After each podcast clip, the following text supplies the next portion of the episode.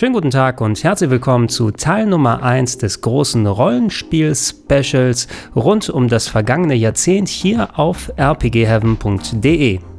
Die Dekade geht in einigen Wochen ja zu Ende und ich wollte diese Specials nutzen, um mit euch die 2010er einmal rollenspieltechnisch Revue passieren zu lassen. Denn auch wenn ich natürlich ganz großer Fan der Super Nintendo, der Mega Drive, der PlayStation 1 Ära bin, man muss zugeben, die vergangenen zehn Jahre waren gerade für das Rollenspiel sehr ertragreich. Viele moderne Klassiker wurden ins Leben gerufen. Kaum ein großes neues Game kommt noch ohne Rollenspielelemente aus, ohne Statuswerte und Auflevel-Optionen Informationen. In diesen Videos werden wir uns nun gemeinsam anschauen, was es so alles in den verschiedenen Kategorien gegeben hat, mal auf die West-RPGs blicken, was ist aus Japan gekommen, wie sieht es im Indie-Bereich aus, was ist überhaupt mit den Handhelds und natürlich auch besonderes Augenmerk auf die absoluten Highlights legen. Lasst uns beginnen mit dem Jahr 2010.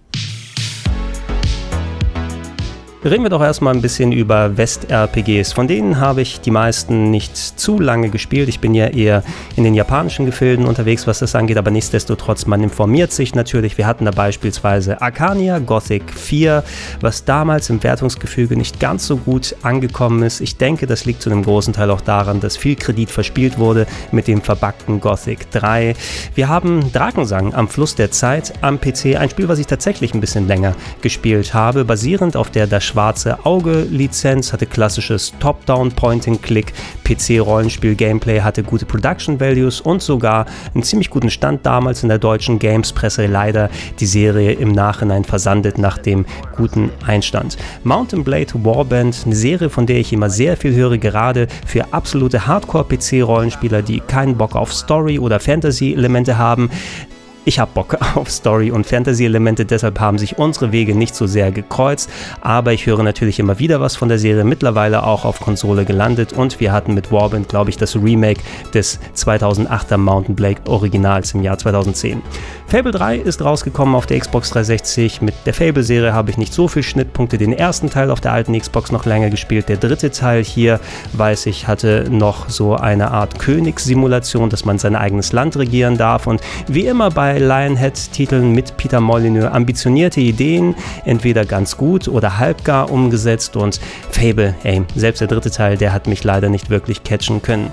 Interessanter fand ich da schon Alpha-Protokoll von Obsidian Entertainment, die auch nochmal hier 2010 vorkommen werden, aber bei einem der absoluten Highlights, als auch kürzlich zum Beispiel The Outer Worlds herausgebracht haben. Und Alpha-Protokoll hat man damals so ein bisschen bezeichnet wie Mass Effect, wie Fallout, gemischt mit James Bond, Agenten-Storyline. Ich weiß, dass es damals ein bisschen verbuggt gewesen ist und hinter den Erwartungen zurückgeblieben ist, aber was ich ähm, da ganz ansprechend fand, ist einfach das etwas andere Setting und wenn man vor allem die böse Route gespielt hat, dann konnte man so ein richtiger Arsch mit seinem Agenten sein. Bei den Japano-RPGs 2010, da kenne ich mich natürlich ein bisschen besser aus. Da haben wir solche Titel wie Resonance of Fate von Sega, das übrigens kürzlich auch in einer PS4-Download-Fassung rausgekommen ist. Und ich würde es damals wie heute eigentlich nur absoluten Hardcore-Rollenspielern empfehlen. Das war vom Setting, von den Charakteren, vom Gameplay ein bisschen anders, nicht ganz so klassisch aufgebaut. Es spricht ja nichts dagegen, aber es hatte auch ein mega komplexes Kampfsystem, in das man sich erst stundenlang einarbeiten muss. Und wenn man über diesen Hubbel hinweg ist, dann kann man auch wirklich wirklich Spaß damit haben, aber ich persönlich empfand es als nicht sehr einsteigerfreundlich. Man mag es kaum glauben, aber 2010 wurden auch die Schranken geöffnet und die Flut begann. Und zwar die Flut an Hyperdimension Neptunia Spielen. Die Rollenspielserie, die den Konsolenkrieg personifiziert durch junge Manga-Mädels dargestellt hat und eher auf so eine humorvolle Art gegangen ist, meist mit einem recht günstigen Budget produziert. Und ich habe in einige Titel hier und da mal reingeschaut, aber es gibt so viele Games und die sind mir mal so speziell und spezifisch, dass es einfach nie wirklich mein ein Fall gewesen ist. Aber interessant zu sehen, es ist eigentlich noch nicht so lange her dafür, dass wir gefühlt hunderte von Einträgen in der Serie bereits haben. Apropos Tore geöffnet, natürlich kann auch die Atelier-Serie nicht an sich halten. Wir bekommen heutzutage hier gefühlt zwei bis drei neue Titel auf verschiedenen Plattformen.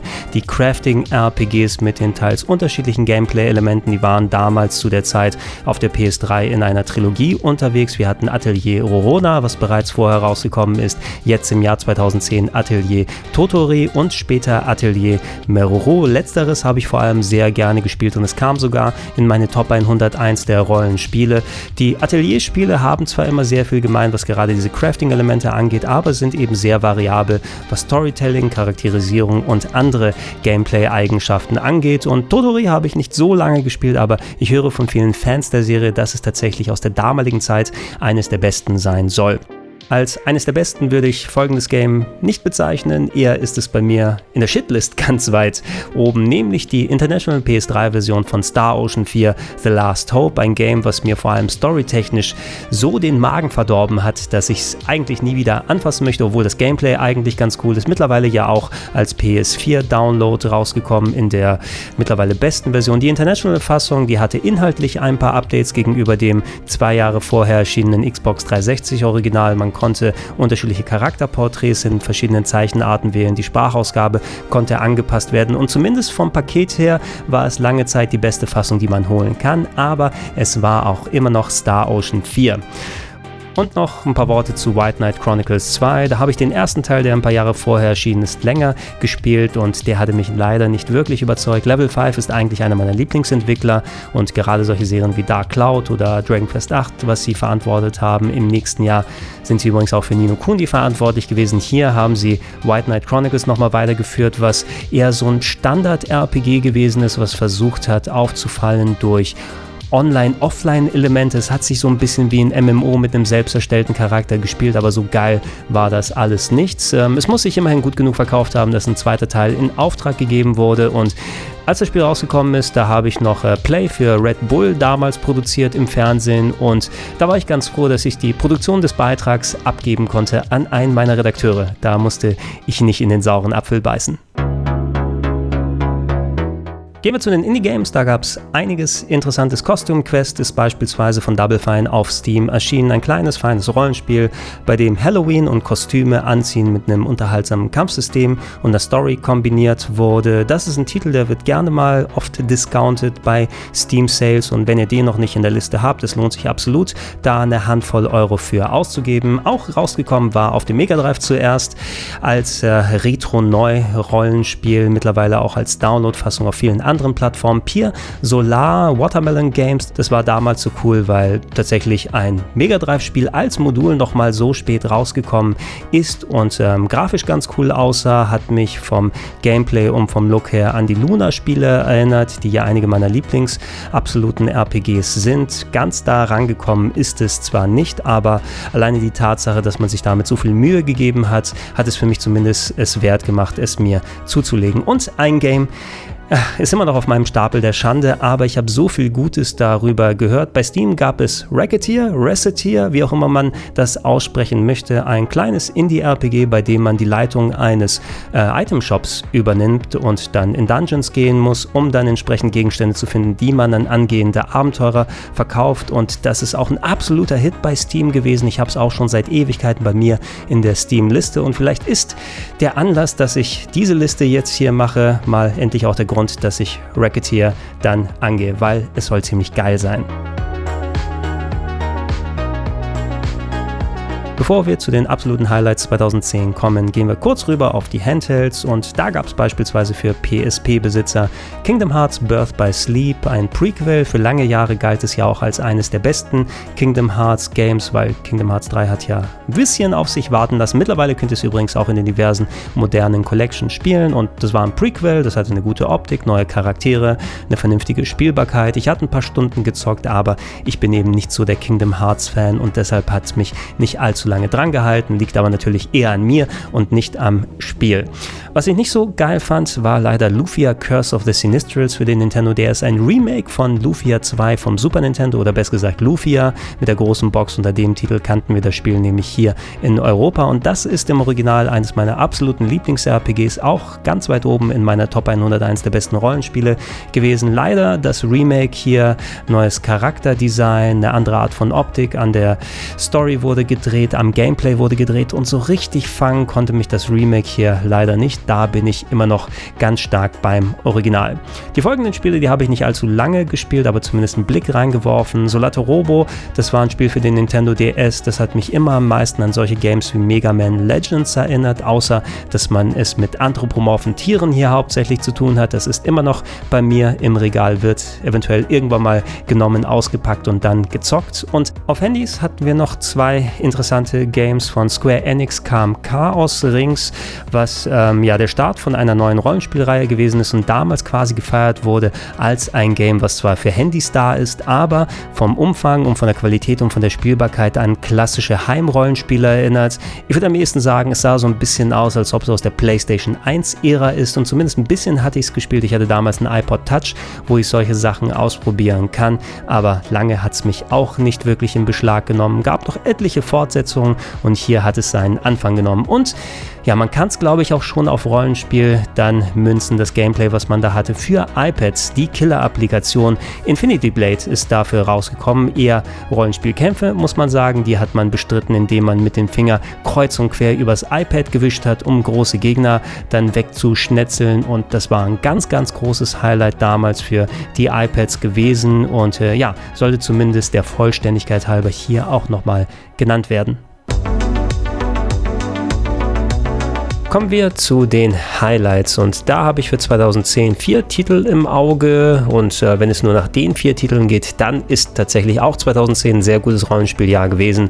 Allen voran habe ich hier für viele das beste Rollenspiel auf der Nintendo Wii, nämlich Xenoblade Chronicles. Das wurde gemacht von Monolith Soft, ein Team, was ehemals für Namco gearbeitet hat und da solche ziemlich guten Rollenspiele wie Barton Kaitos produziert hat. Mittlerweile sind sie bei Nintendo aufgegangen, produzieren da nicht nur die Xenoblade-Serie, sondern haben unter anderem auch bei der Open World von Breath of the Wild, Zelda, mitgewirkt. Und äh, das kommt nicht von ungefähr, denn gerade Xenoblade Chronicles ist für sein Weltendesign bekannt. Es hat eine ganz abgedrehte Story. Die Location, wo ihr unterwegs seid, ähm, die befindet sich auf zwei verstorbenen Giganten mitten im Meer und dementsprechend abgedreht und spaßig ist das Erkunden der ganzen Welt. Da gibt es noch ein MMO-inspiriertes Kampfsystem obendrauf, ein paar schöne Wendungen, eine britische Synchro, die ein bisschen gewöhnungsbedürftig war, aber dennoch ganz cool und äh, fertig war. Quasi für viele genau die Formel, die sie richtig an die Konsole gefesselt hat. Über Obsidian haben wir ja bereits bei Alpha Protocol gesprochen. 2010 haben sie aber noch ein weiteres Rollenspiel rausgebracht. Es war zwar eine Auftragsarbeit für Bethesda, aber nichtsdestotrotz gilt es als einer der besten Einträge der Serie, nämlich Fallout New Vegas.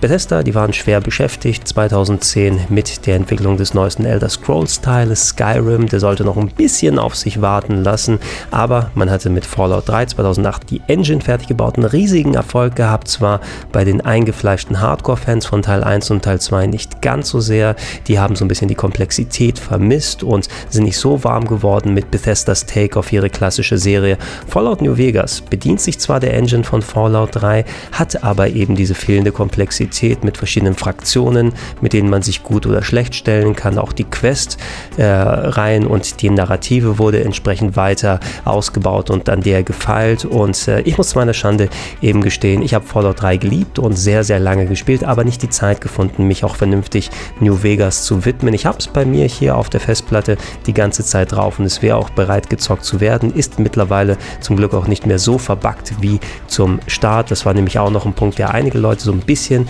vergrätzt hat, aber das gilt zum Glück nicht mehr so. Ich würde fast ein bisschen darauf hoffen, dass da noch eine Art Remaster, Remake gegebenenfalls für modernere Konsolen und auch PCs natürlich herauskommt, weil die Texturen und die Art der Optik, die haben schon ein bisschen gelitten, aber das Gameplay an sich, ich habe auch wieder voll Bock bekommen, eben weil ich auch so viel Zeit mit Outer Worlds von Obsidian verbracht habe und alles das, was ich von Fallout New Vegas mitbekommen habe, ist, dass das wohl auch der um einiges nochmal bessere Titel ist und hey, der ist mittlerweile fast zehn Jahre alt, aber eben wird heute noch ganz, ganz hoch gehalten in der Fangunst. Ein Spiel, was ich in meine Top 101 der besten Rollenspiele gepackt habe, zwar ein bisschen weiter hinten, weil mir insgesamt das Sequel doch um einiges besser gefällt, aber nichtsdestotrotz hat es auch verdient, hier natürlich speziell bei den besten RPGs 2010 genannt zu werden. Ich rede von Nier. Ein Action-Rollenspiel von Square Enix, hatte maue Grafik, die Spielbarkeit war nicht so toll, aber es hatte einen sehr, sehr guten Soundtrack und vor allem Storytelling und Charakterisierung, die waren von einem anderen Stern, die waren richtig, richtig gut. Deshalb galt auch das Game als Geheimtipp.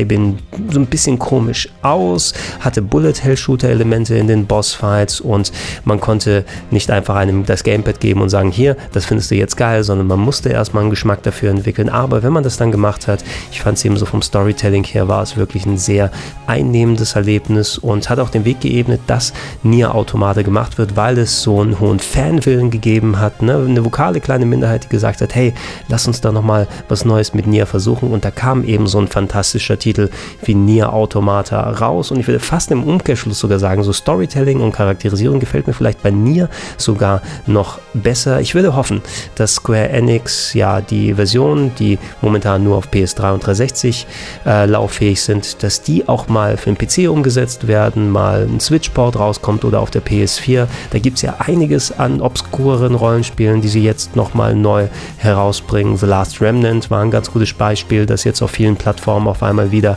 erhältlich ist. Und Nier hat es absolut verdient, aus seinem PS3 und 360 Gulag zu entkommen. Dann können die Leute auch mal sehen, wie das alles angefangen hat vor Nier Automata. Und zu guter Letzt mein liebstes Rollenspiel 2010, auch sehr weit oben in meiner Top 101 der besten Rollenspiele aufgetaucht, nämlich Mass Effect 2. Das erste Mass Effect, das habe ich hier richtig ins Herz geschlossen. Ich bin ja großer Sci-Fi-Fan und extra dafür mir quasi auch eine 360 zugelegt. Ja, ich hatte sie zwar bereits schon einige Zeit, aber eigentlich wollte ich damit hauptsächlich Rollenspiele spielen und das war das erste Game, was ich so richtig von Anfang bis Ende durchgehauen habe. Ein großes Sci-Fi-Epos gemischt mit Shooter-Gameplay, aber auch mit so den typischen Sachen, die BioWare-Rollenspiele damals noch ausgemacht haben, wo BioWare als richtig gutes Softwarehaus galt. Ich hatte schon ein bisschen Erfahrung mit Knights of the Old Republic gesammelt, aber so ganz überzeugt hatte mich das noch nicht. Mass Effect hat für mich besser funktioniert, weil es eben so ein richtig schönes Star Trek-Gefühl hatte und äh, man auch sehr frei von den Entscheidungen her war, wie es inszeniert war auf dem Planeten, was man mit dem Mako alles erkunden und anstellen kann. So viele Magic Moments.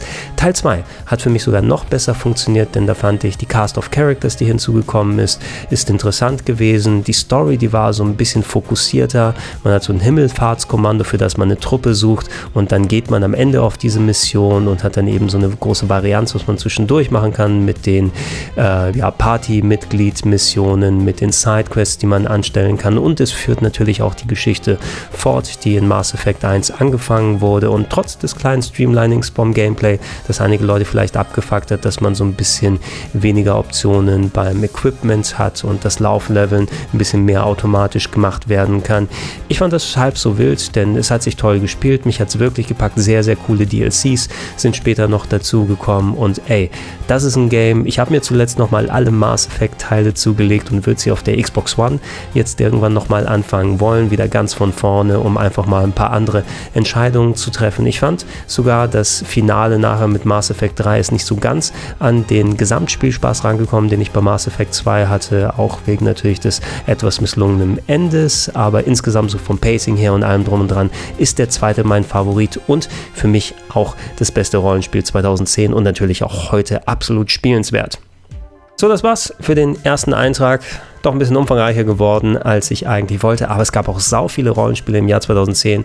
Und wisst ihr, was es 2011 gab? Noch viel mehr Rollenspiele. Gebt mir gerne Feedback unten in die Comments. Hat euch das so gefallen? Soll ich es ein bisschen kürzer, ein bisschen knackiger machen? Vielleicht doch eher ausführlicher. Ich möchte mich da noch mal ein bisschen hinfühlen, denn wir haben noch einige Jahre, über die es sich zu sprechen lohnt. Und ich merke jetzt schon, ey, da ist jede Menge Kram, den ich gespielt habe, den ich verpasst habe und den man sich noch mal vor Augen führen sollte. Sowas und noch viel mehr natürlich weiterhin auf rpgheaven.de. Nicht vergessen, Podcast-Version auf plauschangriff.de oder in den Gedankensprung-Feeds. Und natürlich würde ich mich freuen, wenn ihr es noch nicht macht, über einen kleinen monatlichen Support-Beitrag, entweder über patreon.com slash rpgheaven, alternativ über steadyhq.com slash rpgheaven oder auch gerne direkt unter paypal.me slash Vielen Dank fürs Zuhören, vielen Dank fürs Zuschauen. Bis zum nächsten Mal.